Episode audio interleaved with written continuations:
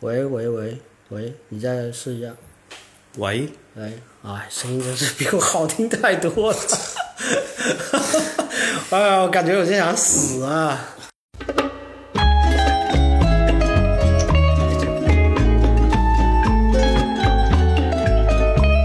当时有多少人是通过这个帖子直接跟你预约线下面授机宜的这种？啊其实是是是有挺多的，挺多的是是。零九年当时发生的事情，现在想过来都觉得，嗯，又很近又很遥远。而而且而且当时像这样的活动，其实完全不带有任何的商业的色彩，这几乎是的完全没有几乎就没有嘛哈，纯粹的为了开心。纯粹为了开心。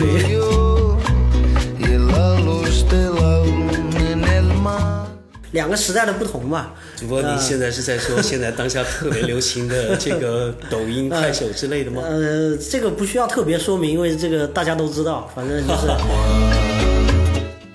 如果是还是还有记忆的话，嗯，对厦门的这个城市的品牌还有记忆的话，很多人可能应该会了解，当时的我们的家电里面的夏华电子、夏新电子啊，是是，嗯，啊，这些其实说一下，包括万利达，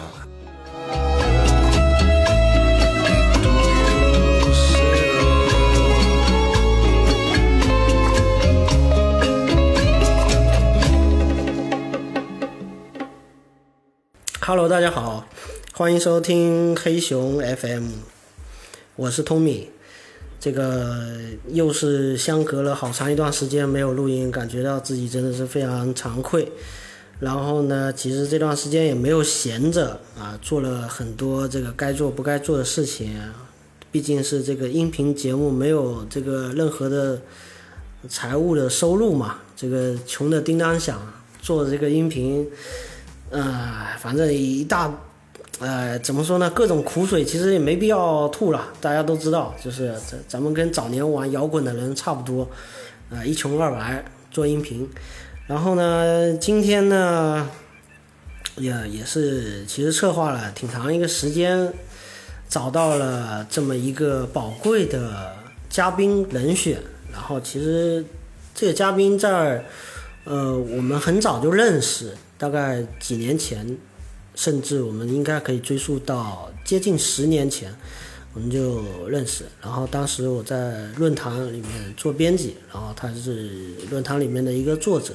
当时也写了挺多这个惊天地泣鬼神的一些文章。那我们可能后面的节目都可以慢慢的聊到这部分。那。本期节目就分为上下两个环节啊，上上面这个环节，因为最近也是在感慨，其实，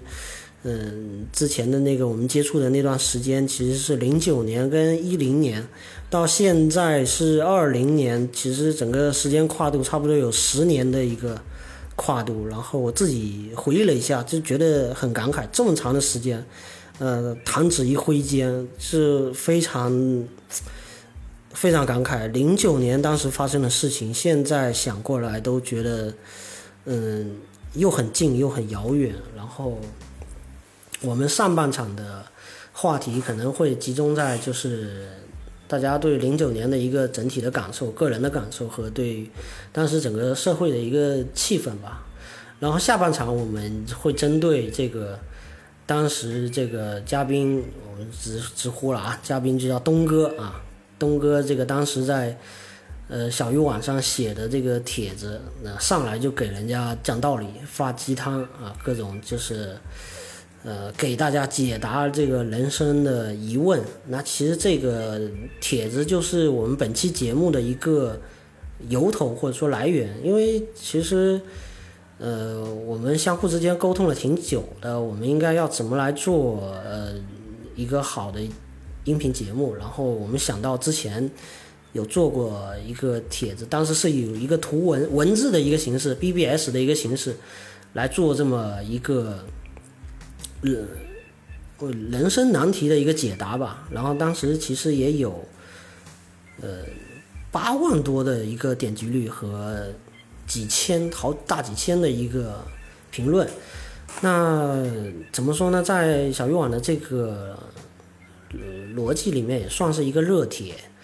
那因为这个热帖也产生了很多后续的影响，我们在节目中都会慢慢的展开。那所以下半场可能会针对这个帖子来聊。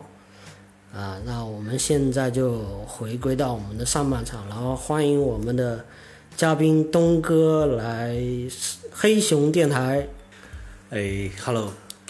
黑熊电台的听友，大家好。啊，我感觉这一期节目啊，我就是给大家送福利来的，因为我之前这个做节目做的不咋地啊，声音不是很好听啊，这个节目的这个选题也比较一般。但是呢，我是我不是没人的，我不是这个没有这个嘉宾人选，我这个嘉宾人选是在背后都藏着掖着。这次好不容易就是把东哥请回来，来上我们这个电台，就是让大家好好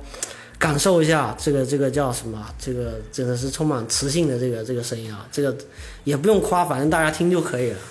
呃，谢谢谢谢，呃，黑熊电台的 主播 Tommy，呃，这这么这么一番夸奖，嗯，呃彩虹屁。特别开心啊，也特别荣幸啊，能够今天晚上在这个地方和大家一起聊一聊关于呃人生呃的一些泛话题。嗯，呃，说起来和 Tommy 主播认识的时间其实已经是很久，也追溯到刚才他说了，应该我们大概有一零年差不多一零年左右啊。当时我记得应该是我们还是有一些比较相同的一些兴趣爱好，嗯好，自行车啊比如说大家都非常喜欢的单车啊，还有户外的，比如说，我记得那时候你特别喜欢铁人三项是吧？当时还没有，当时还没有。啊，了解。那那么，因为我自己也是非常喜欢户外运动，比如长跑、马拉松，嗯，呃，单车啊，呃，等等这样的一些这个户外运动，所以说因为这样的一个机缘，嗯，呃，直接认识呢，应该是我们那个时候是因为通过某一个社交网络平台，嗯就后来吧，一啊个骑骑行的一个是。相关活动。对，哎，对，您说的这个对了，呃，我我就让我忽然就想起来这个，呃，我们当时在厦门，嗯，玩过一次这个假面骑行，哈，啊，对对对，这个印象，对对对，呃，特别好玩的一一一件事情，而且好像像有点算是不可复制的，就是到是应该我觉得在目前为止没有。其他人再再做一次啊，在这个呃，当时是之后也有有很多的，比方类似像复古骑行啊等等这些活哦动，，复古趴是，对，很多人去找这样的，但是其实我觉得挺有意思的嗯，，给大家给大家科普一下，假面骑行就是完全字面啊字面含义啊，就是这个当时大家戴着这个面具，或者是画这个脸上的彩妆是的，啊，然后有点像呃南美洲或者是那种当然有些外国的喜欢玩的那种方是式，但是我们是用骑行。反正就是就是有点像百鬼这个闹街的感觉，突然间一群人，对，呃呃，特别想就聊到这个时候，就想起来，应该说那个时候正好是某一年的接待西方的一个圣诞节哈，所以我们当时是组织了这样的一个活动啊，其实。呃，其实整个过程也是非常的有影响力啊，参与的，呃，厦门的单车行业的一些朋友非常非常的踊跃，我记得当时，对，呃，借一个那个最近流行的一个词，就说当时就是前浪啊，现在不是流行后浪吗？是是是，对吧？当时前浪也挺浪的，我就感觉像像嗯当时做假面骑行这样的活动的呃呃是比较少，所以当时呃其实生活就是这样嘛，嗯呃在这个过程当中其实。呃，能够去享受生活，其实这个方面可能，呃，对整个人的一生嘛，其实真的是会造成很大的也是一种经历，啊，嗯不一样的经历是是。而且我们就借由这个来聊，其实，在零九年和一零年，其实我们在当时的玩的东西和当时整个社会的状态，就好像我要我自己来回顾的话，我就觉得当时可能还是一个呃单身青年，所以我怎么说呢？作为前浪啊，某一种意义上前浪来讲，呃，跟您不能比啊。但是我对于很多现在的后浪来讲，我也始终是一个前浪。在当时的感觉上，我觉得呃有一种很很休闲、很自由、散漫的一种一种气息。就除了朝九晚五的工作之外，我们会去寻找很多不一样的东西和，玩法。是相当于是非常个性化的一个东西，它不留一种形式啊，或者说把个人的一个体现、个人的一个价值观或者个人的一个性格，完全的能够展示、释放出来对，啊，对这样的一种形式，其实而而且而且当时像这样的活动，其实完全不带有任何的商业的色彩，这这几乎是的完全没有，几乎就没有嘛哈，纯粹的为了开心。纯粹为了开心 没没有说想说我们做这一一档活动，然后赢得多少粉丝，或者是哪一个商家来赞助，我们是为他打了一个广告还是什么，就完全不考虑这些。呃，这就是说，其实，呃，就像童敏现在所说的，其实我觉得人生就是这样。呃，整个过程当中不见得有太强的一个目的性，我们必须要去达到什么样的一个过呃什么样的一个结果。嗯。那么在这个过程当中，其实你真正的享受到自己的一个过程，这个过程觉得自己是开心的、快乐的。嗯。那么这样的一个这样的一个过程，其实对每一个人来讲就是一个最大的一个收获。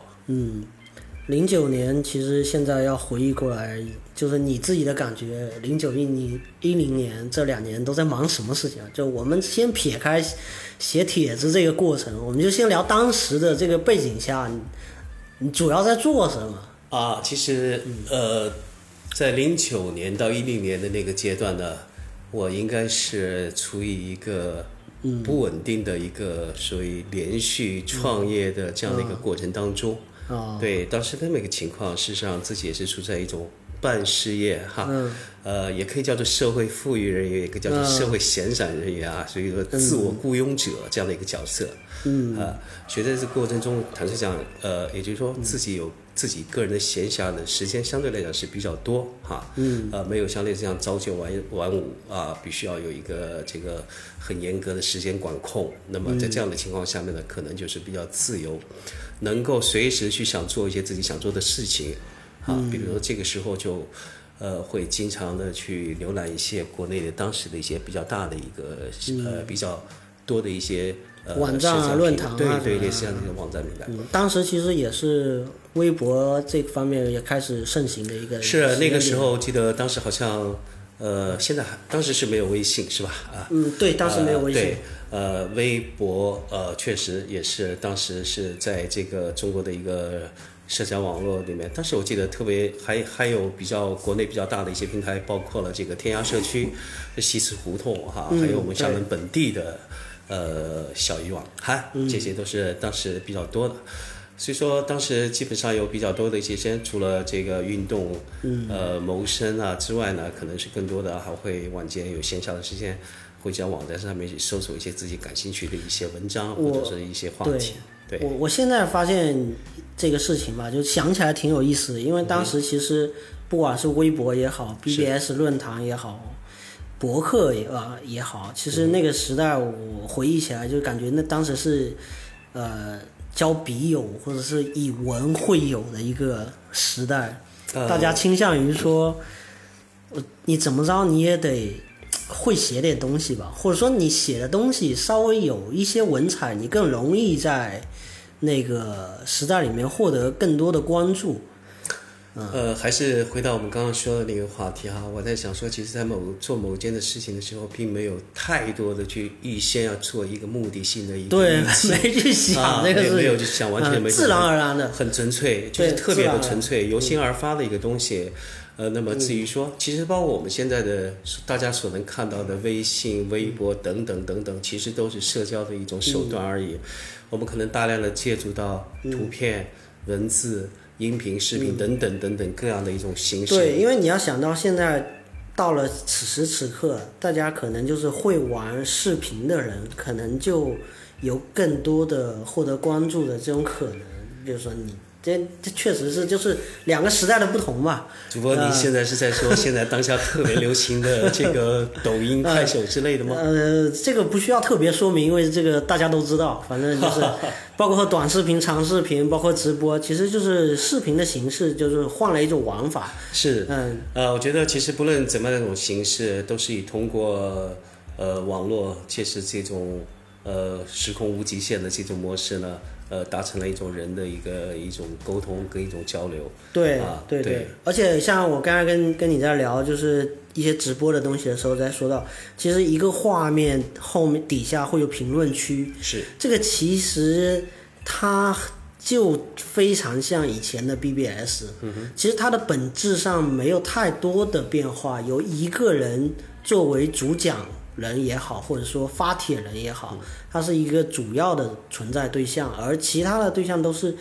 评论方。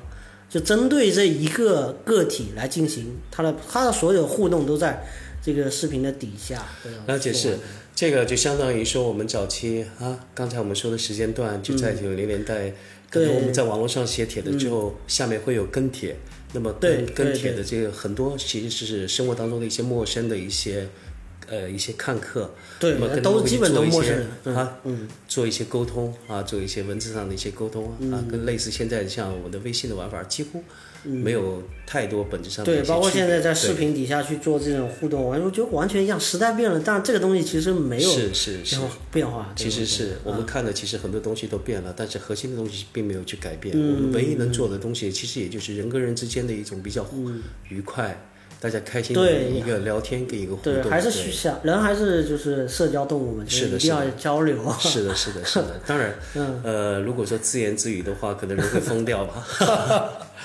嗯，所以那其实我觉得也蛮呃好玩的，就是零九年的时候，你当时是一个呃连续创业的一个阶段，然后闲的时间很多，是所以自然给到去 BBS 一些上面去写帖啊，会跟人互动的时间也会更多，是的。所以嗯呃，当时呃，因为其实，在生活在厦门这个城市，可能更多的是会关注当地我们本地的这个生活嗯话圈的一些、题一些嗯话题。对是的对，呃，就发现其实确实非常多的一些网友，我们可能会把类似像网络当成自己的一个树洞哈，去把自己所以对没有人说的一些话哈，都在网络上面做一个。呃，也叫发泄，也叫发表、哈。我想意思都是一样，只是说把自己内心的一些情绪给它抒呃抒发出来。对，那么其实在这个过程中，确实是发现了特别多的一些来自于生活当中的各种的一些问题，包括生活，包括子女，包括、呃我们说一说的生存的层等等，是有太多的一些问题。对。呃，当时可能也是也是完全没有目的的一种想法，只是说偶尔想说，啊，尝试着开一下这个帖，来试着能不能跟呃跟大家做一个类似这样的互动，能够把自己的一些感悟或者自己的一些想法呢，跟大家一起交流，不见得是对与不对了，我总觉得是大家一种碰撞，所谓的这种碰撞当中能够得到更好的一个答案呢，可能是更好啊。当时最简单的一个初心就是这样的一个模式，所以说。完全是无意之中就开了这样的所谓类似啊，去做一个无心插柳的一个是是类似像人生导师，好，这个心灵鸡汤，好，类似像这样。嗯这个。其实现在自己想起来说这个话，就觉得特别可笑，呃害臊了是吧？啊特别特别可笑，对对对，这也可能就是呃，在同样的一个问题或者同样的一句话、一句格言的话，每个人的人生阶段所看到的、所领悟的、感觉到的一个体会是不一样的。嗯，因为我们这个上半场还没完，所以我这个咱们再捞捞回来说，咱们零九年其实整个呃观感或者说回忆吧，就是说，如果说我个人来讲的话，其实零九年和一零年差不多是，也是对我个人来讲是一个蛮大的一个跳跃，或者说一个一个抉择。那我是差不多就在零九年年底和一零一零年年初来的厦门，其实那个是时间节点，也就是说，到现在来讲，我差不多有将近十年的一个，其实已经有十年了，就是我来厦门已经有十年，但是那是一个起点。那那个起点之前，其实我之前是在福州，然后在福州对比就是福州跟厦门两个城市。然后，因为我做互联网和做 IT 这块的属性，当时也有一个工作机会，呃，来到厦门，就做了一次面试，面试，然后谈得很愉快，工作内容没有太大的变化，嗯，然后工资翻了一倍，然后在同等条件下，我就决定这个背叛福州，就是来到厦门，所以我当时差不多就是。呃，面试完回到福州，收拾东西跟这个辞呈，然后基本上就来到厦门了。然后其实当时整个厦门就是一点一点的在我呃眼睛里面展开。其实我在面试的过程中，大概就在厦门逗留了半天时间。本质上我没有太多的感受，我其实来的就是软件园二期，当时的软件园软软件园二期大概是六万人左右上班，现在可能有十几万人。那当时我觉得人还是比较就是还蛮荒凉的，就对我来说，我我觉得哦是一个高科技公司的一个聚集区，然后呃其他的东西我就没有太多的接触，包括靠南部的游客那个比较多的地方我就没有接触了，我是直奔目的来的，然后直奔目的走的，然后离开了之后回过头来把东西行李都拿过来才开始。真正接触厦门这个城市，从包括从物理上，从生活上，我需要去租房，比如说租了一个呃民房，大概是两百五还是三百块钱的一个单间，在一个前埔的一个城中村里面。那我听说现在好像可能是。呃，五六百好像也没有特别高，现在可能五六百能也能租到，就是那么一个情况，然后也不会觉得，呃，也不会觉得苦，也不会觉得憋屈，反正觉得是一种很自由的空气，然后底下都弥漫着一种，呃，我我说我评价说是乡音袅袅，因为我其实我我母亲是山东人，所以我听河南话。我听河南话，我觉得也也蛮有亲近感的，所以当时的情况下，我是觉得，我 我就觉得也挺舒适的，呃，都是挺熟悉的那种感觉。是，其实厦门是一个非常优美的一座城市啊。对于我来讲，其实我是，呃，应该说是出生在呃闽南，大家应该知道的一个惠安女啊。对，啊，我的父母亲都是来自于惠安，对，嗯，也是我父亲的这个这个出生地，嗯。那么对于闽南人来讲，呃，在整个闽南地区，可能厦门这座城市，嗯，给人们建立的一个印象，确实是非常非常的完美。这个就是说是什么呢？就是厦门作为一个呃虹吸的一个效应，它会吸引张夏泉的这个。有为青年是 来到厦门。呃，的确，作为一个港口城市，厦门的整个城市的开放度、包容性啊，包括整个的软件、硬件的等等的一些设施，的确在整个闽南地区，应该说是做的最好的。而且你说当时厦门真正靠什么来吸引人？其实其中一点就是，作为我来讲，我肯定因为我扎根在 IT 产业和互联网，所以当时对于我来讲，吸引我的就是你想想一下。我在福州，呃，可能我住的条件甚至更差一点，但是我来了厦门但是，我工资是翻倍的，然后住在一个村子里面，我觉得还挺好。然后，呃，这个且不说那个住的，就是路面上，路面当时路面上的感觉是绝对是呃让我呃非常感受非常好的，就是大家都。呃，有口皆碑的，就是路面干净啊，环境好啊，这些都是大家公认的嘛。就是呃，前段时间还看了一个报告说，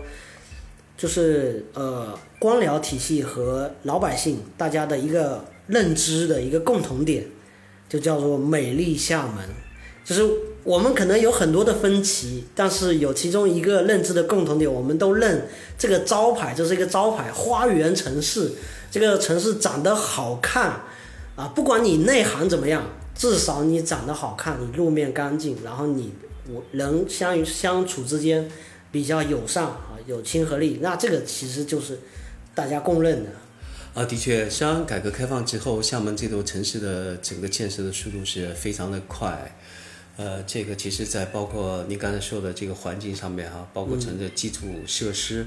人文等等，嗯，而刚才说到吸引到人才的这一块，我觉得可能跟这个产业集群还是有很大的一个关系啊。厦门的，呃，整个产业集群链条相对来讲还是在福建省里面是比较好的，嗯，呃，比如讲现在厦门的这个港口业、旅游业、呃，金融业，还有一些厦门的一些物流行业，还有现在的类似像这种 IT 啊、高科技的一些行业，航空，呃，这个业，比如讲说我自己曾经服务过的公司可口可乐，嗯，呃，我所了解到的类似像太古系的。呃，太古飞机维修，包括太古饮品的太古可口可乐，嗯，所以说像类似像这样的一些比较优秀的，包括戴尔这些比较大的一些呃国际的一些五百强的一些企业在下面的落户哈，包括闽南晋江地区的一些这个服装运动品牌的一些大的一些企业，对对，像这些企业的一些总部都落户在厦门。那么这个在恒大的一个方面的的确确会给厦门的这个招商或者人才的吸引力度会大大大大的加分。对，就是某种意义上，其实我就是因为一个综合的一个各种面向上综合给我的一个观感，所以就就被吸引来了，就是很简单，就是是就被吸进来这种感觉。我不知道你可能应该还记得说当时的我们这中国的四大特区，呃，其中就包含了厦门，所以说在当时我记得特别清楚，呃。因为我当时是有在外地生活工作这样的一个非常长的一段时期，也是在八零年代的末九零年代初才来到厦门这座城市。所以说，厦门这座城市在这个呃八零年代末之前对我的印象是空白，也就是零，没有概念，不不是生活在这座城市。呃，真正对厦门这座城市的印象的建立，也是在八零年代的末期九零年代。啊，这个时候其实刚来的时候，是厦门正好是一个大开发、大发展的这样的一个过程当中，所以说我是真的是有幸赶上。如果是还是还有记忆的话，嗯，对厦门的这个城市的品牌还有记忆的话，很多人可能应该会了解，当时的我们的家电业里面的夏华电子、夏新电子啊，是。是，嗯。啊，这些其实说一下，包括万利达哈，嗯，呃，都是在。中国大陆比较有名的一些国内的头牌啊，这个叫的确的确，当时在家电家电产业，我们知道会跳舞的手机，夏新 A 八，如果没有记错的话，呃，当时 回忆瞬间出现，非常非常的火热，非常爆，不要以现在的苹果哈，呃，当时就是这样的所谓，呃，的的确确在这些企业。在当时那个阶段，给厦门的整个城市带来了非常大的一个影响力。嗯，好，这个我觉得，嗯，这个方面其实是特别让一些老厦门特别能够有感感触或者有印象的这些企业，我觉得，对。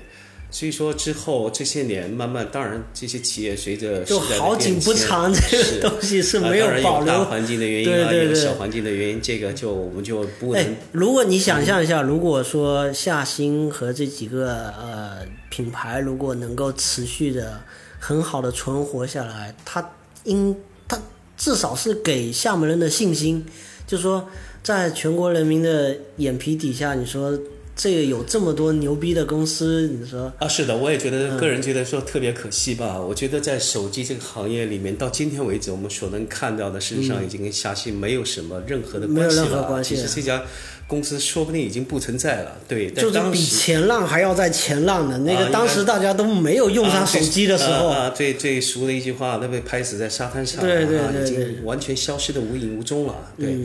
呃，如果说假设性的一个问题，如果这样类似像这样的一个企业如果还存在的话，我想，夏新应该还是会作为一个手，起码能够作为手机的一个品牌。我们可以同比对比一下山东的海信、海尔。海尔对对对对对。我当时特别有印象的就是我们这个厦门的夏新、夏华，还有这个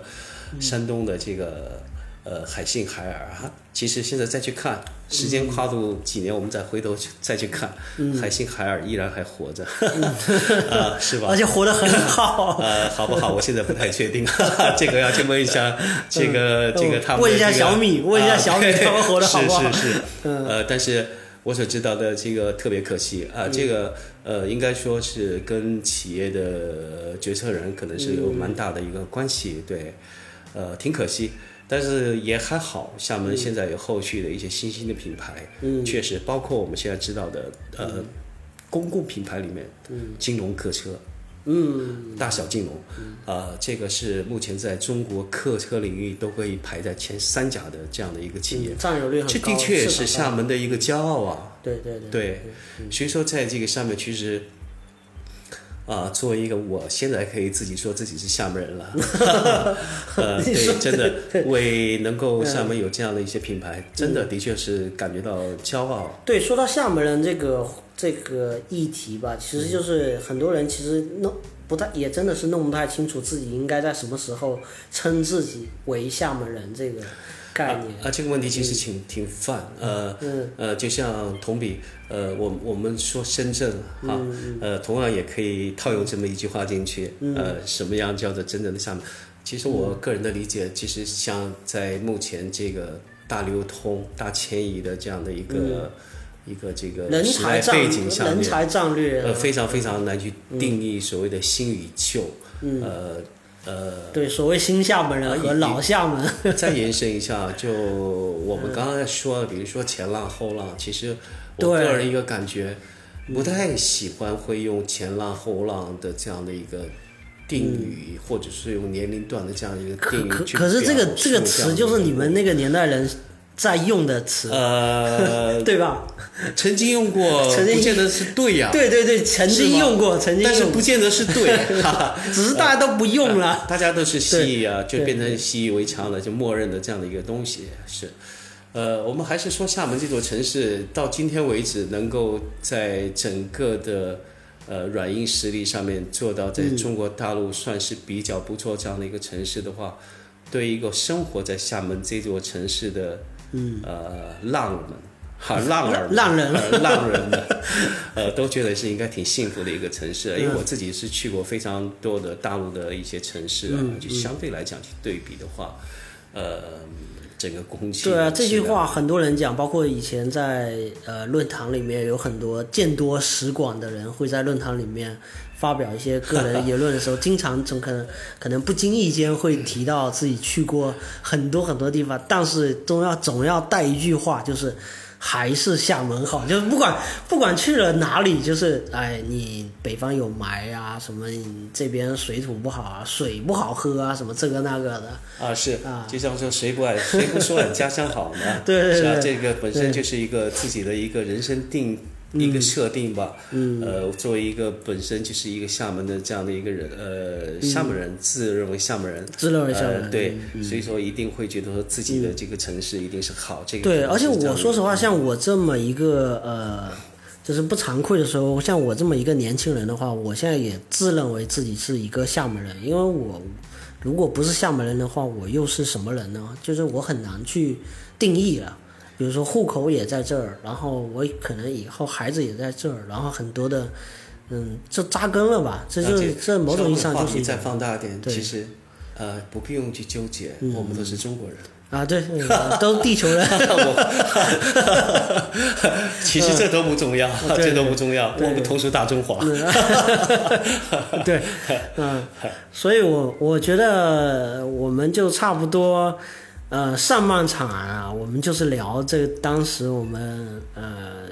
那个时代背景吧。是，对对，那个时代背景还有什么啊？灯红酒绿的事情没有说的啊？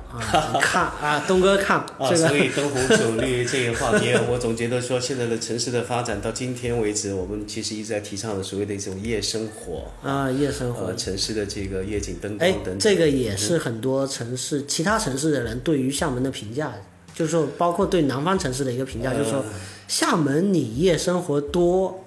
你可能到了半夜还在外面吃烧酒配什么的，这是一个评价。呃，夜生活其实在这些年吧，应该说在中国的非常多的一些城市都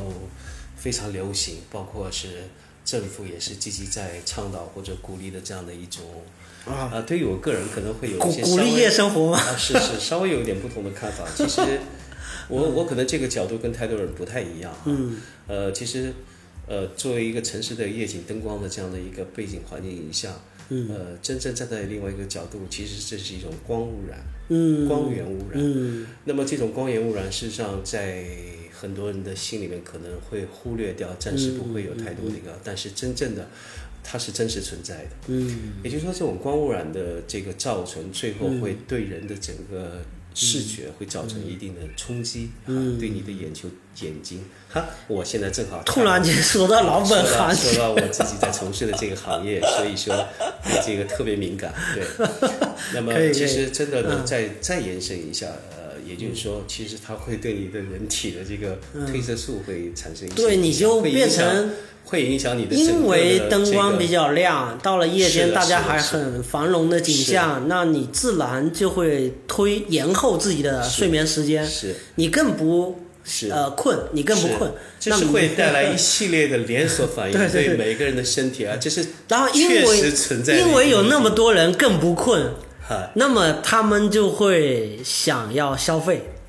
对吧？想要呃消费，商家就要去满足他们的需求。这是一个取舍的一个问题，这是一个取舍的问题。也就是说，在公共资源，包括说，呃，我们所提倡的一个经济导向，包包括这个个人的一个身体健康导向，当然这两种怎么去把它做得更好，嗯，这个我想是城市的建设这个管理者，嗯，需要去考虑的一个问题啊。呃，我所以说这个角度我可能会跟别人不跟跟主流不不太一样，就是你也不是特别赞成说啊，这个夜生活很丰富，也不是一个很好的一个优点啊。的确是啊，呃，刚才我已经把一些问题都、呃都聊了，所以在这个上面，我个人是我个人首先是一个不太没有什么夜生没有什么活夜生活的人哈，呃，这个可能跟年龄段有关系，啊像我们这种。呃，嗯这个年龄段的可能对夜生活似乎已经失去了、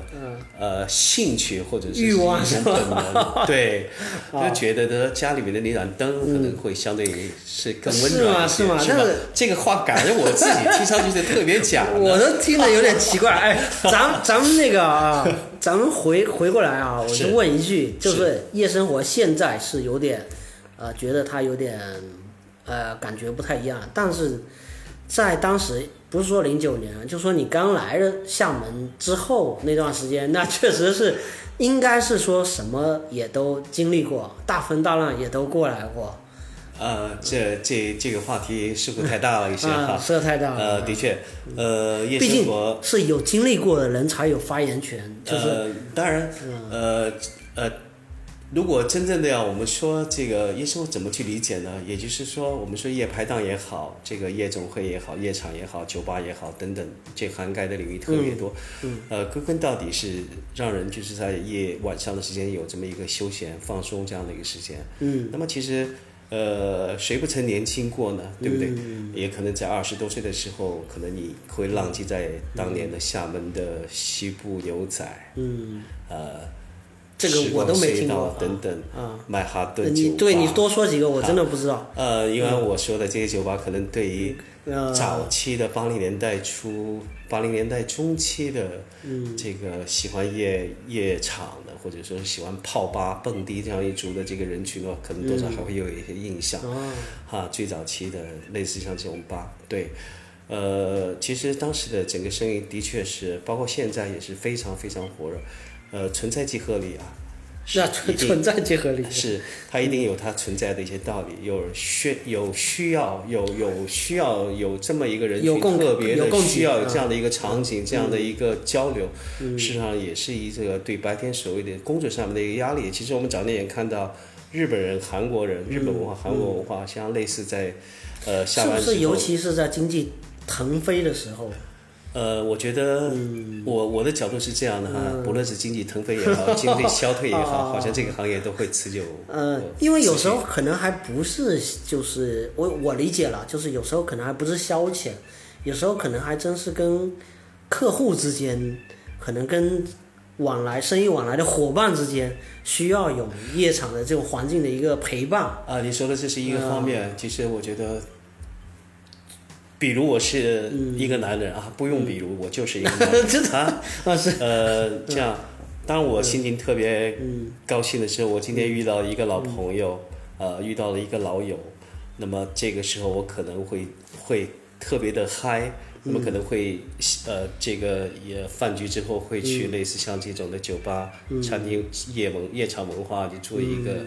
一个高潮部分啊，去做一个宣泄啊，这个非常非常自然。也就是说，人在心情顺畅的时候，也需要这么一个场所，去做一个心情的一个释放、缓释、舒展的这样一个过程。嗯，那么人在低谷的时候，其实对于我们来讲，其实在中国大陆做心理疏导的这种这种场景可能不太多。呃，也就是说，我现在所能感觉到，太多人遭遇到生活来自于各的很各个方面的一些压力的情况，更多的情况，嗯，会选择有一部分人会选择利用酒精这样的一个这样的一个场景，是去做一个宣泄、自我麻痹等等这样的一个场景是。呃，也就是说，我们所能看到的，包括俄罗斯，我们说俄罗斯的这个 大冬天里面，这个抱着酒瓶睡倒在路边的比比皆是啊。呃，也就是说，我想说的意思就是说，不论你是开心也好，不开心也好，怎么样的场景，都都需要啊酒是人的好朋友，啊也是人的天敌。呃，只是一个量，怎么去取舍，怎么去控制而已。嗯行，那我们这个上半场差不多就聊这么多，点一首歌吧。我觉得就是上半场以这个一首歌结尾，然后这首歌呢，我希希望是这个那个年代的歌啊，一听就有年代感的歌。因为我个人特别喜欢这个罗大佑的歌，对，嗯，所以我不知道是否罗大佑有一首《光阴。光阴，》，嗨，光阴的故事。对，呃，光阴的故事哈，呃，觉得在这个其实每个人都是在光阴里面，都是一段书写一段自己的故事，是吧？嗯。啊，这个其实呃，在一个大的框架底下，嗯。它任何一个年代、任何一个时间的跨度，都代表了人生的一个过程。嗯。啊，在这个过程当中，再把它放大，就是每个人的一个人生经历。嗯，对，一个光阴，光阴的故事。改变了一个人，就在那感的初次等待的青春。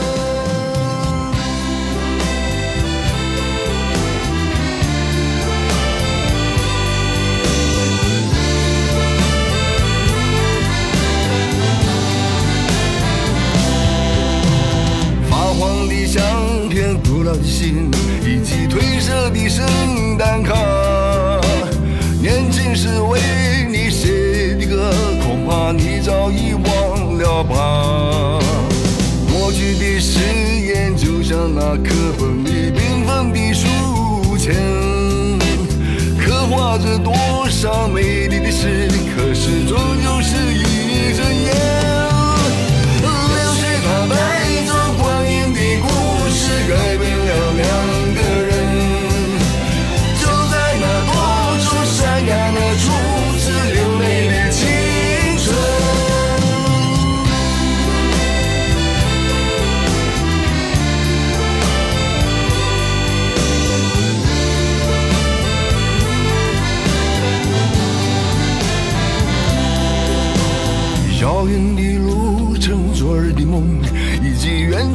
笑声。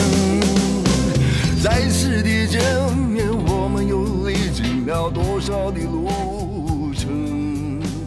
不再是旧日熟悉的我。哎呀，这个罗大佑的《观音的故事》啊，这个真是怎么说呢？这这个年代感真的太强了。就像我这一代的这个年轻人啊，有时候这个觉得确实啊，这不是零九年的音乐，这不是零九年的歌，这不知道是九九年还是这个几几年的一个一个歌曲啊。这这这选择这样确实年代感十足。嗯，是，因为罗大佑其实也是华语乐坛的本身一个非常代表的一个、嗯，一个人物啊。对。呃，光阴的故事，呃，从字面就不难去理解。嗯，呃，就是其实也是描述的就是这样的一个，而且那一代的港台音乐，包括台湾音乐，那时候是引引领的整个华语乐坛的一个一个呃是的，九零年。代确实是台湾华语圈比较，嗯，呃，作品非常多、非常茂盛的这样的一个时期。而且尤其像他这种音乐，也有点像是民歌类的，就是或民谣类的，哦，台湾民谣类的歌，就是对，更多的像是一个人弹着一个 一个吉他，然后直接就一个人就唱出来这种这种感觉，不需要特别浮夸的这个是是。嗯，其实也确实可以，某种意义上可以从这首歌回到一个年代哈。所以音乐真的是非常神奇的，所以我真的是，我很愿意在节目中多放一点音乐，但是我真的是希望有更多的这个我希望听众点歌，也希望更多的嘉宾来分享。OK，所以那我们接下来就是开始节目的一个下半场，就像我们刚才说的，就是我们下半场可能会更针对于当时这个东哥在这个呃零九年，呃零九年三月二十一号。早上七点五十七分四十三秒开始在 小玉网上开帖，然后开帖的标题叫做 “开帖解答各位在人生道路上的不顺之事，如何去化解之”，然后两个句号，注意两个句号都是怎么说呢？这叫大写啊，大写的两个句号，这个是带带有年代感的，这一般年轻人不会这么。这么去用标题啊？还有一个标题的一个东西啊，就是，呃，东哥在这个帖子里面啊，写到很多东西啊，呃，他那个标点符号中间可能是两个空格或一个空格，这个也是很具有这个年代感的一个标签啊。咱们这个 这个这这个这个当时是写散文还是写什么的习惯？我感觉是啊，这个我自己想想起来，就是这会儿又聊到说关于呃，当时是无意间啊。去开了这样的一个帖啊，呃，今天自己也是去回看了一下哈，当时的这样的一个呃内容哈，自己也觉得说挺感慨的。一晃这么多年的时间过去了，特别感谢你哎，把那个帖子又翻出来，今儿自己能够再去看一下。呃，我们刚刚说了，其实这个真的是特别无意的去呃想去做这样的一件事情。嗯，不带有任何的一个所谓功利，只是一个纯粹的一个交流分享这样的一个一个背景。因为当时是这个叫呃，也可以算是无业游民吧，就是这个社会闲散人员。是啊，类似像就是这种呃呃社会闲散人员，所以自由的时间比较多。那么当时其实更多的一些问题是会集中在一个。关于人的这个人跟嗯世界、跟家庭、跟这个周边的朋友，对你其实开帖就说了，就是你生活、事业、情感是三方面问题，是尽管来问。其实当时也是啊，挺自己都觉得说挺自信的是吧？挺这个自信的来。而且尤其是你当时，呃，其实也算是事业上并不是一个高光时刻。是，而来选择做一个事情是辅导大众啊，是这 这这挺可笑也挺夸张的一一件事情啊。不过反过来讲，其实在这个上面，其实可能最大的受益人呢，可能也是自己。受益人是自己，我觉得这个是重点，这个是重点。呃，因为确实，呃，作为一个喜欢写作的人哈，不论是怎么样的一个，我我们说最普通的一个爱好文字的这样的一个文字爱好者吧，嗯可能最大的收获是他自己哈。首先就是对自己的这个写作的能力肯定是会有一定的帮助啊。嗯。啊，其次，类似像这种这个互动，这种网络上的这个互动，包括这种这种问题，包括对问题的这种看法等等，呃，我们谈不上解答，只是互相大家自己之间的一种交流。探讨是吧？哈。嗯。呃，其实是对自己来讲，可能也是一种反射啊。这个对自己的这种所谓的这种心灵上的一种提升或者一种帮助，确确实实。有句话是那么说的，就是说你其实撇开互动不谈，就是网友那么多的互动不谈，单纯是你把自己内心所想用文字的方式表表达出来，哪怕说你的文字其实是公开不公开，或者你只是写日记，以这种方式出来的情况下，就会对你自己当时做的事情造成。一个反思跟复盘是是，本身就是有这种事情。这个其实它是慢，我个人的感觉是慢慢会进入到你自己的一种意识形态里面、意识里面去了。那这个事情其实，在过程当中对我产生一些呃影响，或者说是到今天为止还能记得比较深刻的几件事情，我就忽然想起来。而且当时在这个写帖的过程中，的确因为面对的都是一些陌生的一些看客或者是一些网友。那么也有本地的，也有外地的。我记得很清楚，当时是我有接到一个，是一天晚上接到一个电话，是来自于山东的一个电话。嗯，我并不知道这个是一个某某人谁从哪里来的。对。那么接下来以后，他就直接就问你是某某人吗？然后我看了你的文章，对我其实蛮惊奇的。我那一下我就会问他，我说你是从哪儿知道我的这个电话号码？他说这已经不重要了。他说我现在只是想问你，想问你，一件事儿，就是现在自己嗯自己遇到了一个很大的一个麻烦。嗯那么这个过程中，他也我从他跟我沟通这个过程中，确实了解到他是一个高校在读的一个大学生，对，嗯，呃，是因为确实是因为是两代人之间的沟通的一个矛盾的问题，也就是说，他跟他的父母亲的一个沟通的问题，嗯，出现了一个非常大的困扰，哈。这个过程当中呢，所以说在造成的心理上面造成很大的一个波动啊，甚至影响到他的学业，影响了他的生死观。说句实在话，就那个时候他对人生的一种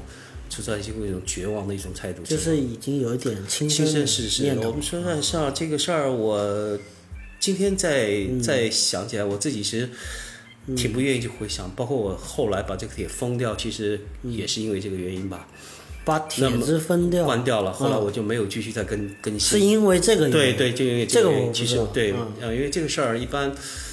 太深的东西是太比较难以开嗯开口去表达，对不对？今儿就借着这个机会再说这个事儿。嗯那么的确，呃，这孩子最后的确是轻生了，就走了，呃，跳楼。呃，当时在这个过程中是我是给他大量的做了一些呃心理上面的一些呃沟通或者是一些交流，嗯，对，呃，有一定的帮助啊，确实。那么最终还是这样的说，那么年轻的一个生命啊，所以说对我来讲，后来呃造成了蛮大的一个这个触动啊、呃这样的一个原因。可是当时呃，除了自己呢，可能自身对这个上面本身不是很成熟，说一句实在话，也是第一次做类似像这样的方面的一个类似开帖式这样的一个文章，所以说呃会出现一种无力感，会有一种无力感。所以其实是做到后面，你会觉得自己有一点哎，就忽然会想说，呃，其实类似想说，很多做情感文章的，或者说做排忧这这这个排忧解难难的这样嗯，到最后可能对自己的这个内心啊，对自己的这个会造成一个非常大的一个伤害啊。哦，这个是是这个是的，对是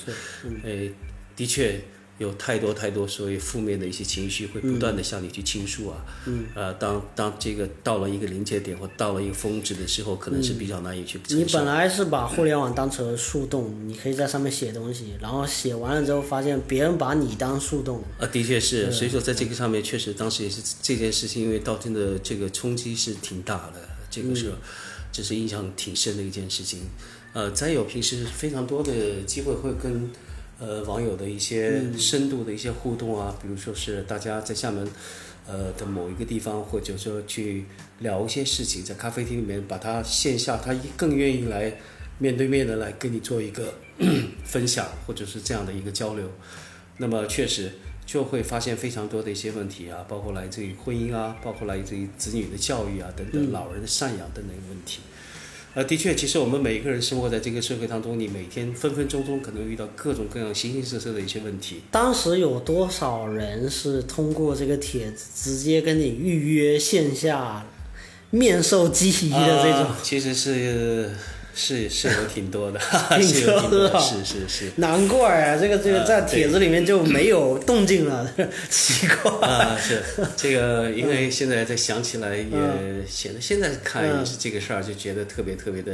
平常，但对于当时那个情况，当时的那个感觉，对自己的感觉是是比较对，因为其实其实你看你这个帖子，我自己去看的话，这个帖子其实你在小鱼网上面发帖，其实这个帖子只是第三个还是第四个帖，就是你重新注册了一个账号。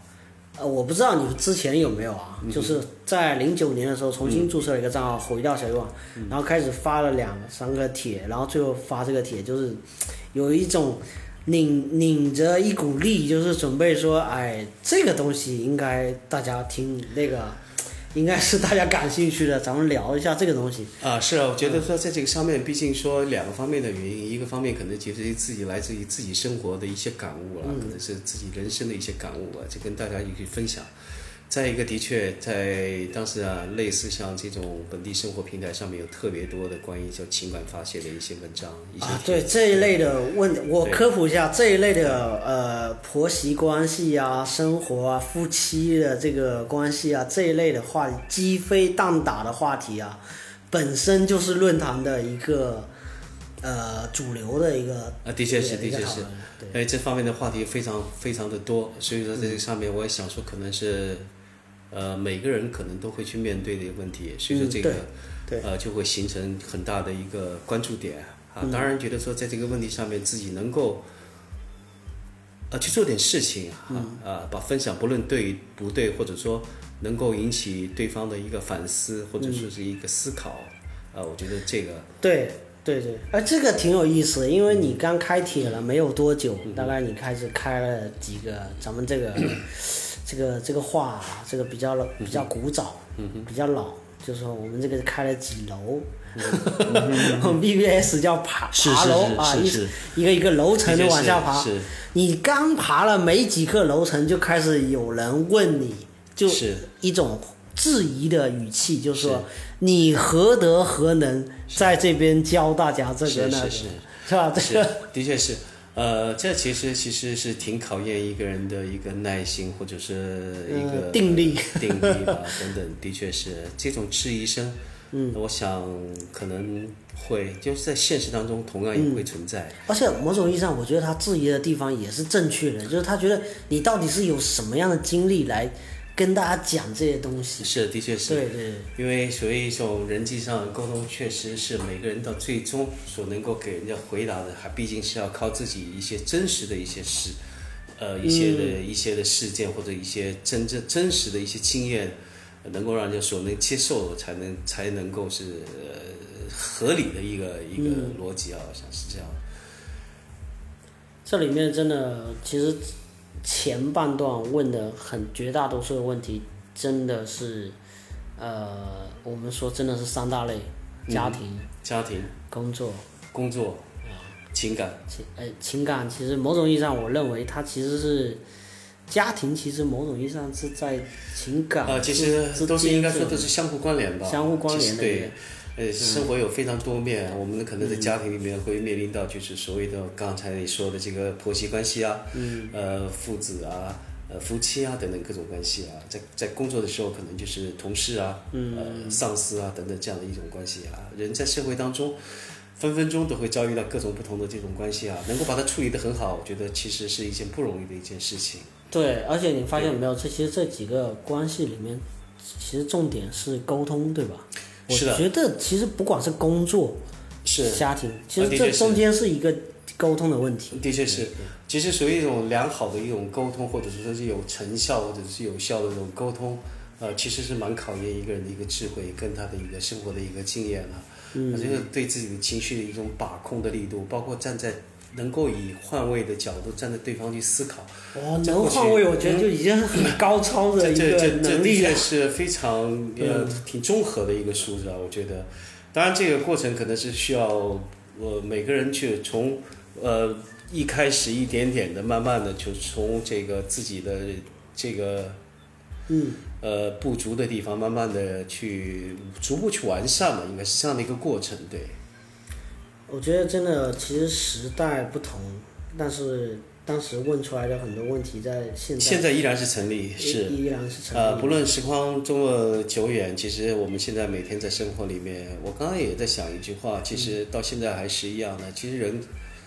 更多的一辈子，可能就有跟人的一个欲望在做一个战斗，或者说做一个挣扎，个人的欲望，个人的一个欲望。也有一句话说，这个这个人这一辈子说。人能够把自己的欲望控制到什么样一个程度？哈，就一定的程度上能够在呃合适的一种自己舒适的一种状态底下去生活，哈，对自己治愈的能力啊，能够比较合能合理的能够把控得住，嗯啊，我觉得这个是挺挺磨练人的一件事情。嗯，有点像那句话，我觉得就是，当然这话也很大，就是什么人生就是一场修行。啊、是，的确，这个话其实说大也不大，就是人生的确是一场修行，这个过程当中，也只有自己不断的去慢慢去完善，不断自己去修正自己吧，才才有可能让自己活得能够，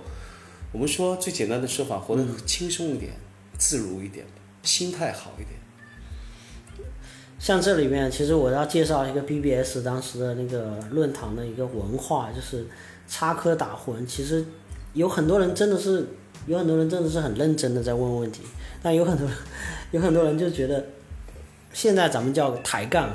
就是包括刚才那个啊，就是呃，当然抬杠他有他有他他的出发点跟他的理由是完全站得住脚的。那还有像这种啊，呃，有很多人怀疑当时因为怎么说呢？那个时代你在 BBS 开一个帖子，开始开始说你的事情不是不太像。在知乎上面，因为这个时代的知乎啊，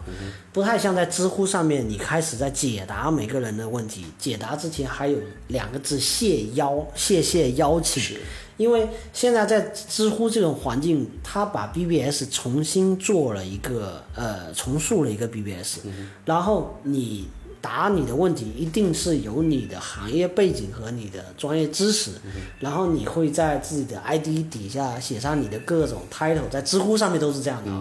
就是写上你各种 title，证明，以此证明你有回答这个问题的这个资格，啊，然后呃像你这样资格的人还有很多，然后同时我们会出现在同一个问题底下出现很多的答案，他好像把 BBS 重新。呃，重塑了一下，然后在我们回到传统的 BBS，就有点尴尬，因为传统的 BBS 真的没有没有人知道你姓谁名谁，从哪边来的，就是你之前的经历是什么样，你到底是怎么回事过来这边打，然后就会出现，其实我们说他干劲也好，但是什么，他的出发点是 OK 的，有的人会问你说，呃，严重怀疑你是一个。S M 路边算命的，这 S M 不是那个那个词啊，这个解释一下，这厦门大家都知道，S M 是一个城市广场，是一个商业中心嘛。嗯。就是路边算命的，这个大家也都知道，就是 应该都有，对对对，那个应该大家都有经历。对对。啊，就那一类，就是有的人会把你归到那一类，包括说，包括有了还有，你记不记得还有人在帖子里面问你是不是出家人？是。这个是。呃，其实我自己觉得，呃，这非常正常，我觉得，嗯，因为每个人他都有各种自己的一些想法跟观点，他他可以去表达，包括他对你的一种质疑，我觉得这这这个都非常合理，嗯，那么而且他弄不清楚你的路数，你知道吗？啊，其实其实在想，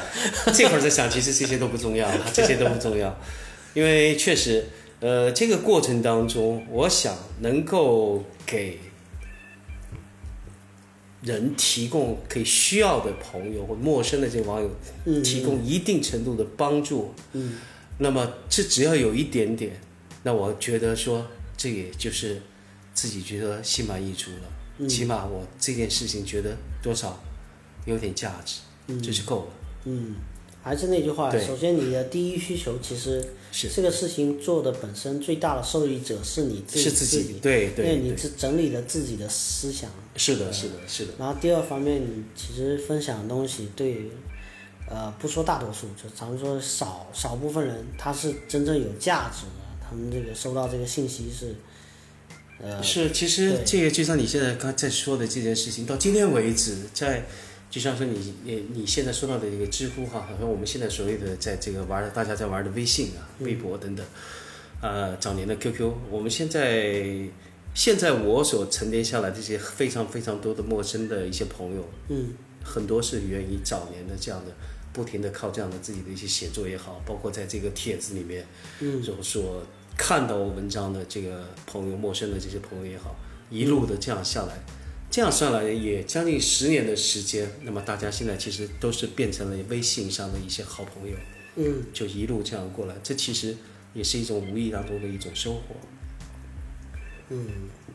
其实我我其实现在的好多就是朋友圈 啊，好友圈也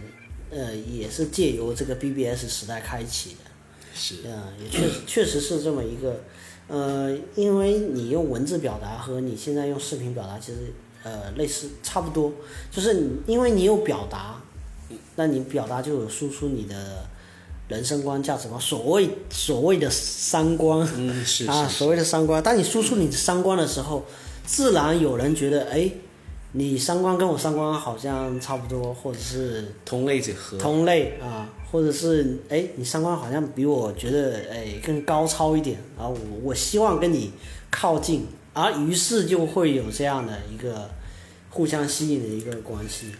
是的，人跟人之间的交往，其实还是因为志趣相投等等很多各方面啊，就像你刚刚说的三观相符啊，啊，这是其实是的确是有存在的。嗯，也也也也，我因为我现在在看这个帖子嘛，因为是确实这个年代久远啊，年代久远的，咱们都没有仔细看过，到目前还是啊，啊，然后有的人说这个。有人说你是六六祖慧能转世啊，这种都是论坛的那种调侃的言论啊，或者说我们的一种语言习惯。其实这个语言习惯现在大家有点陌生了，我觉得。是网络本身就是一个开放的空间啊，其实各种表达、各种各种的类似这种形形色色的这种语言，肯定都是非常非常之多。其实也看什么样的心态去看，可能有时候看了之后会人会各种情绪反应啊，会愤怒啊，会会嘲笑，会不解等等。那么现在再看的话，会感觉说就是一笑而过这样的一个事情。你当时有什么不解的地方吗？就是会有一些觉得，哎，你为什么要这样讲我什么之类的？会，当时对这个第一时间的反应，在自自己觉得是在那个当下的时候，可能说。会看到是这个会让自己的情绪会起一些波动，当然到现在为止呢，就觉得说这也是一种收获吧。可能在你面对，呃，这种不同不同来自不同的一些质疑、质疑的声音，或者说嘲讽的一些声音的时候，会把这些东西当成一种，啊，人生当中一个一个必须去去经历的，或者说是当做呃视而不见的、视而不听的一种一一种一一一种东西吧，就就让他一笑而过了。嗯。其实还有一个事情，我发现特别有意思，就是现在的，比如说以微信朋友圈为代表的一个图文发布的一个平台。其实我一直很排斥现在，作为我一个一个骨灰级的互联网的玩家来讲，我认为现在像微信公众号这种形式。是特别的独裁和特别的不友好，就是你公众号的发布者，你完全自己有自己审核的能力，你完全可以放出自己想放出和不想放出的这个言论。是，就是你的一条文章发完之后，你自己也同样像当时在 BBS 发文章一样，你发一个东西，然后底下的评论你可以自己决定你要不要放出来。你如果不放出来，你就。埋藏在你的那个内容库里面，你自自己看完一气。了之啊，可能有人怼你啊，或者是什么反对的意见啊 什么的。这忽然让我想到，就是说，其实这个就是游戏制定者他本身的一种游戏规则。游戏规则，你把它想象成一个游戏的。对，这就是一个新的一个游戏规则。比如说，就像你说的公众号，关于底下的是否把合理的一些东西都放出来，看自己感觉到不好的东西，给我给它屏蔽掉。对对。你是不是联想到我们早年说是在淘宝上最早期哈，某宝上面这个啊，直接说在在这个把自己对自己有好评的这个就是所谓的控评，其实在。任何时代、任何产品上都会出现。可以作为一个人为的一个操控。对人为操作。对这样的一个手法。但是你这这就是游戏玩法。但是目前来讲，我觉得公众号这样的游戏玩法，它规定的这样游戏玩法，怎么说呢？它有很多的可以自我表达自己那些好的那方面。是。它完全可以去屏蔽掉他认为不太好的言论。就是质疑他的很的。真实性的一个可信度。对，任我质疑任何公众号，任何公众号的文章发布的文章底下的评论区，大家能看到的评论区，你这个评论区全部都是由这个发布者本人控制的。你想象一下这个事情，再想象一下，我们是经历过 BBS 时代的人，我们再回过头来看 BBS 时代，当然我可能是呃从业者，我可能当时。我可以去控控制一些一些言论，但是我们控制言论的目的是为了安全，我的我的目的是为了能够很好的去讨论这个事情，就事论事。然后呢，你回过头来想，发现 BBS 是一个特别开放的一个平台，不管好的坏的，你自己作为一个呃发布者、发帖发帖人，或者说当时的那个词语叫楼主。你作为一个楼主，你是无权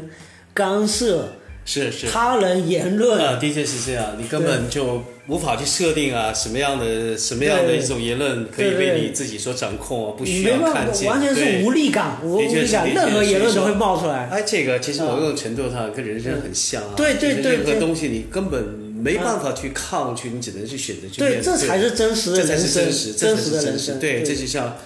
我们说的，比如讲公众号特别容易造假，我们说句实在话，对，就是这样，是吗？是不是？就是这样的一个观点，对。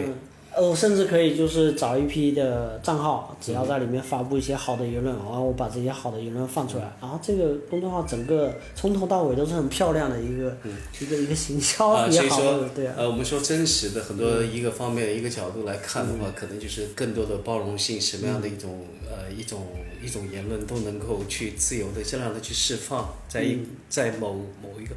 在一个特定的一个范围里面，是吧？所以我是觉得说，时间跨度来讲，从零九一零到现在的二零这个这个时间节点来讲，我觉得是某种意义上，我个人认为有一点点的退步，就是我们应该某种意义上可以更开放去聊一些事情，但是有些游戏规则把一个东西挪到了一个更。私密的角落，就像大家聊的私域流量，就像你这，你只要在小范围内存在就好了，大家都各自为安的感觉。是，的确是我们想说这种环境，说今后有更多的类似像这样的公共的平台，能够说更真实、客观的，对，啊，能够去开放到让。让这个所有的看客或者是听众朋友们能够知道说最真实的，来自于不同的声音。对，所以我所以我觉得当时经历过那一个血淋淋的 BBS 时代出来的，呃，某种意义上现在叫网红也好，或者说红人也好，我觉得当时经历过那个时代出来的红人真的是，呃呃，真的是经历过这个这真金白炼的这种。是，的确。从线上再到线下的话，其实就是一个过程，就是在人的这个一生当中，可能你在网络上面接触、呃遇见过刚才我们所聊的这个事情的话，在线下你同样也会面对到这些问题，来自身边的一些面对面真实的一个人。呃，在你身边所发生类似对你的质疑、对你的重伤啊，或者等等一些方面，那确实是考验一个人的所谓他对这个事情的一个反应跟他的一个态度怎么样。其实在这个上面，其实很多东西相通，他可能会对你可能产生一些正面的一些影响。其实咱们现在回忆一下当时聊的那些在那个 PBS 上聊的话题，就像其实就像播客一样，你一句我一句的在在聊一些东西。其实真的在那个时代提出来的很多问题，从今天来看，真的一点都没有变化。就是这些所有经历的东西，甚至我们回到我们上半场去聊的一个语境。其实我为什么要聊上半场的一个话题，在于，呃，零零九年到一零年，实际上厦门经历过一次，呃，预呃预期不太好的一个经济走势。在零八年的时候，大家都知道是金融风暴，呃，房价下跌。然后零八年其实也是，呃，蕴含着很多的能量要释放。然后到了零九年和一零年，这个争论就到了一个持续的一个爆发点，包括消费，包括对于房子这种大型的消费品的采购，就产生了很多很多的争论。回到我们现在此时此刻，我们又在十年哈，十年后我们又经历了一次这个新冠的一个疫情，在然后这个疫情相当于是一个我们咱不说太大的一个宏观的理念，其实它我个人理解，它就在一个高速的行驶的一个列车踩了一个刹车，这个刹车就是。呃，踩死那种情况，就是我没有缓缓的踩，我是一脚刹车踩下去那种感觉。踩下去之后，有些东西会从车上掉下来，因为惯性啊，有些有些可能后备车厢可能都会跑掉啊，有可能甚至。然后我会发现啊，今年此时此刻，很多人对于现在的预期和十年前真的非常。非常的像，有些问题可能也不是经济方面的问题，但是人类情感那些都不说了，那这这真的是每个家庭都会遇到的问题。但是每个人对于未来的那种看法，就是你假设说一个零八年的人在看零九年，他可能会比较悲观。然后我们现在在这个此时此刻在看明年，我们好像也没有非常乐观。我我的意思是这个。是。的确，在这个现在的新冠的这个期间，确实是对给所有的地球人都带来了非常多的一些痛苦啊、灾难，嗯，或者是面临太多太多的不确定的一些因素。但是呢，其实换一个角度，我总觉得，呃，总必须得去相信，相信这一切都会过去。咱们就是说。悲观底下也能找出一些乐观的一些方式去应对吧。嗯，一句话，就最暗的时候，也可能就一个最天亮的时候。至暗时刻是吧？就是快来了，黎明前是是是 啊。其实这个话真的是我我我挺信的。其实很多时候，当你觉得说柳暗花明，嗯啊，很多时候就是这样的，你根本不知道，但是转角遇到爱就会出来了，对。所以说，我觉得这个信心必须得有。首先，这个信心要有；再一个就是说，这一切都会过去吧。人类其实，呃，跟所谓的这种不光不光光这一次的所谓新冠之前的太多太多的这个天花、鼠疫啊等等的这个所谓的疫情的这种搏斗，是也是其实慢慢的一个过程。嗯，最终还是慢慢的一步一步人类的生存发展，一步一步这样的延续下去。就如果你把这个卡尺放到一个整个人类的发展和整个地球的发展来讲，其实这么一小段的一个时间的一个小小的挫折，那这简直就真的是不算什么。对，因为地球已经经受过太多太多的事情了。对对。那人类其实也经受过太多太多的，这个这这个事情本身来说，如果你真的把时光放的这么长来看，而且其实我觉得某种意义上啊，我个人的感觉就是。当你遇到一个什么事情，你跨不过去的坎，或你觉得你自己跨不过去啊，你觉得自己这个时候挺悲观、挺无助的时候，你真的是，呃，真的是把这个自己的时间放的再长一点，或者把自己放的再小一点。我我的自己个人的理解是这样，就是你是你其实觉得你就是在这个大众群体中的一个个体，或者你就是整个。人类里面的一个小小的一个个体，再往大了说，你就是在整个地球和整个宇宙来讲是非常非常渺小的一个点。但是你这个点，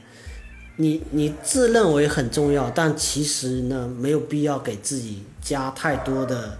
咱们说呢，框架也好，或者是，就我们再把它缩小一点，其实当我们。每一个人他遇到人生当中一些困难的时候，就感觉说天快塌下来了，那一刻可能扛不住了。嗯，其实第二天早上起来，太阳依旧是出来，你必须得把这件事情，所有的事情都会过去。嗯，这就是一个所谓你自己一个认知的一个问题了。嗯，是，所以说我总在想这些这些事情，包括现在我们所面临面临的一点点都会过去。你看现在不是比前段时间会好了很多？嗯，是吧？一点点。还有就是这个时代面临的问题。在十年前，所有人 一样是同样的面对的，就是，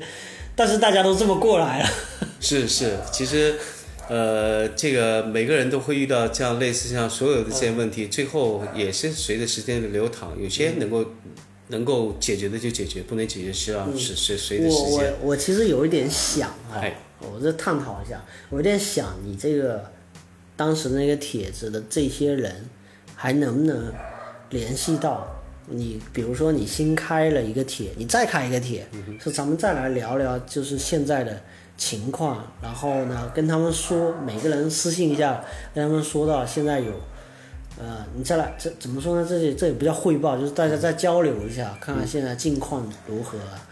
啊，这是挺好玩的一件事情。对啊，我觉得如果是这样的话。我也想说，如果说真的说机会、时间允许的话，可以在，因为确的确确实也太久没有去在 BBS 上面去发表一些一些类似这样的一些文章哈。对。呃，但是如果有这样的机会的话，你这个建议真的非常好，我可以尝试去再再联系一下这当年有非常非常多互动的这些朋友哈。对，其实我有在设想这个事情，就是咱们再开一个帖，然后咱们这个私信当时的那些，呃，这个私信的过程可能有点复杂，但是这个撇开技术层面啊，咱们就是先开了一个帖，咱们说当时在十年前大家聊过这些话题的这些人，呃，经由东哥，嗯，或好或不好的开导之后。咱们这个十年之后做一个回访，做一个回访，做一个回访啊，挺好玩。我想说很很不错。呃，有机会的话，我想说再去尝试一下，再回到当年自己很熟悉的这样的一个网站哈，去做一个这样的这样的一个事事情。对。呃，希望说如果说有这样的一个结果的话呢，我想说能够再好，哎，有有一个机会啊，能够是是啊进入这样的一个一个一个节目栏里面跟大家再一次做一个分享。对，其实也还是一个互互动的一个一个方式。是是是。我觉得这个就，啊，特别有有意义。反正这一期的话题呢，我们就反正就围绕这个差不多聊到呃尾声了。然后尾声的部分呢，其实，呃，我们是跨着时代来聊聊的嘛。虽然聊的不太好，我个人认为啊，从这个十年的这个跨度，我觉得自己啊，这个才疏学浅，确实是啊。这个野心有点太大了，是这个这个跨十年的一个话题。对，嗯，所以呢，到既然到尾声了，可能就咱们结尾的部分放一个呃，去年吧，一九年的一个金曲，呃，台湾地区的一个金曲奖的一个作品，然后。我我我觉得也是在呼应上一个十年的一个时代嘛。我们用我们用一个呃台湾金曲歌手来来来叙述这个零九年和一零年，那我们再来请一个台湾歌手来叙述这个当今的时代，我觉得还是蛮恰当的。好。好。呃，让想看卖，什么一个闽南歌较会适当讲？诶，来表示讲，咱伫个九十年代到即阵诶时间，遮尔啊十外年诶时间过来诶时阵，每一个人伫个生活过程当中，逐个是经经过足侪个代志，然后有啥物一块歌，人去表达其中诶含义，即中间诶意义咧，大家来想一下，有什么样诶一种歌？我靠！我突然间，突然间听到一一堆外文，一堆一堆英文，然后只听得懂，我相当于就是大概是初中初中学英文的那种那种感觉，就好像听到几个词我知道啊，时间啊。代际哦，事情事情，这个这个这这个就是 其他全都串不起来。对，这个就是呃东哥的这个所谓的闽南话哈，标准的家乡话哈，就是呃什么样的一种歌能够代表说我们在九零年代到现在为止的中间的这样一个嗯人生也很短的这样的一个时间段里面的一一个歌，呃来传递这样的一个情感。嗯，行，那我们就放歌，然后希望大家再继续收听黑熊电台。谢谢大家，再见。再见，拜拜。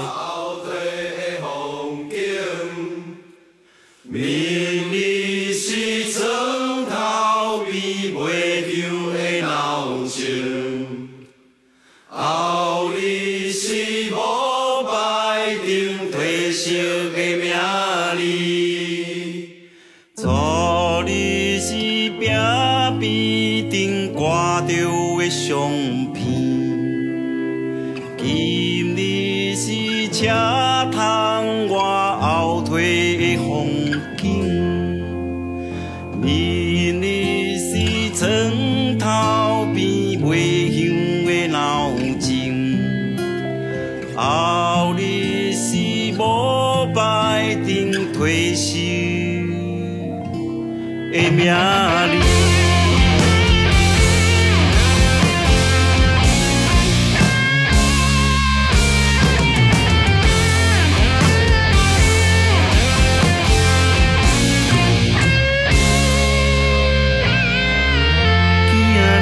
你的心情是安怎？是感觉寂寞。也是孤单。爱会记得对家己较好一寡。世界上无完美这款物件，所谓的梦想，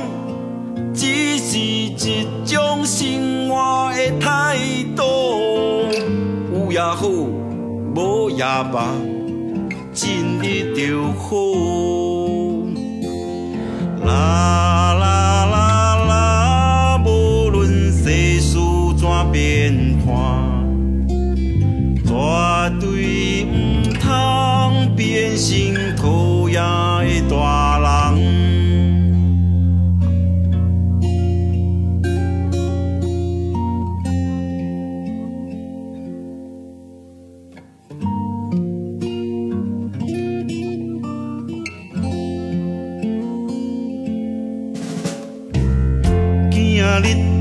心情是安怎？是感觉愤怒，也是失落？莫欣羡别人所拥有的一切，因为你拥有的别人也无。